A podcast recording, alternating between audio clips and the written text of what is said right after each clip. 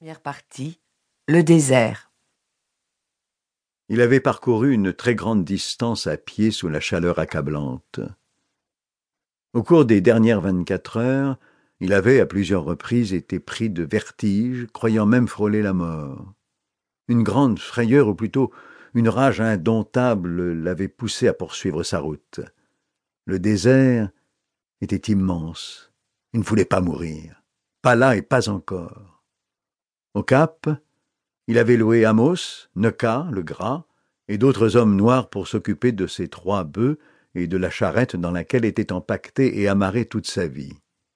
Il les avait forcés à avancer, convaincus que, quelque part devant eux, dans cette chaleur aveuglante, se trouvait une étape de ravitaillement. Il suffirait de l'atteindre pour se rendre maître de la situation, pour qu'il ne risque pas de mourir.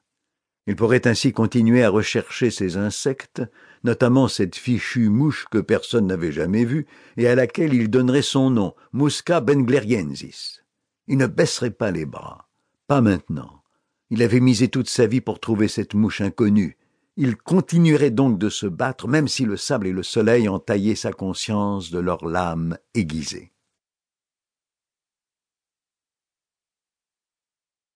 Deux ans auparavant, il était encore dans sa chambre d'étudiant dans Presgatten à Lund. Il entend les sabots des chevaux frapper les pavés pendant qu'il étudie la carte allemande incomplète du désert de Kalahari. Du doigt, il suit la côte qui longe l'ouest africain allemand vers la frontière de l'Angola.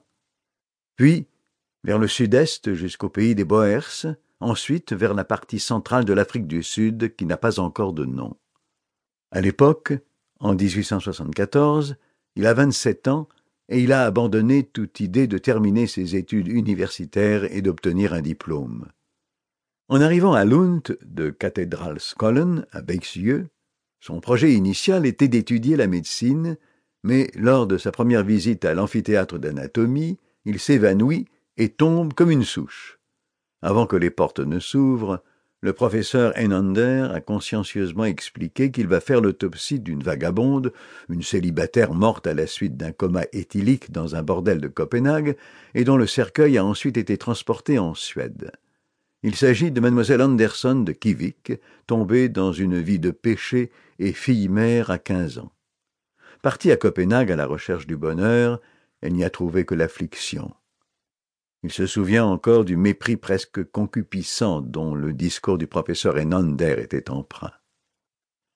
Nous allons maintenant disséquer un cadavre qui était déjà pourri de son vivant. C'est celui d'une putain de l'Österlen.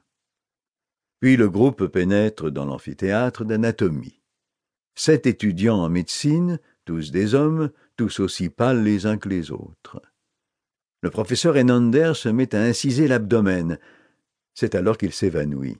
Sa tête cogne contre l'un des angles en acier de la table de dissection. Il en garde encore la trace, une cicatrice placée juste au-dessus de l'œil droit. Après cet incident, il abandonne l'idée de faire une carrière médicale. Il envisage ensuite de se tourner vers l'armée, mais l'image absurde de jeunes hommes qui marchent en hurlant le fait changer d'avis. Au cours des soirées de beuverie en compagnie de ses camarades, il a des vues sur la philosophie, songe à la prêtrise, mais devant l'absence de Dieu, il finit par se retrouver parmi les insectes. Il se rappelle encore ce matin d'été où il s'est réveillé en sursaut, comme s'il avait été piqué par quelque chose. Il ouvre la fenêtre, mais la puanteur qui monte de la rue lui donne la nausée. Se sentant exposé à un danger imminent, il s'habille à toute vitesse. Il attrape sa canne et quitte la ville, direction le sud, vers Staffenthorpe. Après un moment de marche, il quitte la route pour se reposer et peut-être se masturber à l'ombre d'un arbre. Et c'est là qu'un papillon riche en couleurs se pose sur sa main. C'est un papillon jaune citron, mais il a quelque chose en plus. Les reflets de ses ailes, qu'il ouvre et referme lentement, varient sans cesse.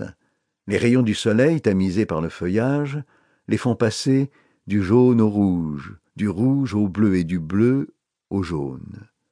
Le papillon reste sur sa main comme s'il avait un message important à lui communiquer. Lorsqu'il s'envole, il a trouvé la.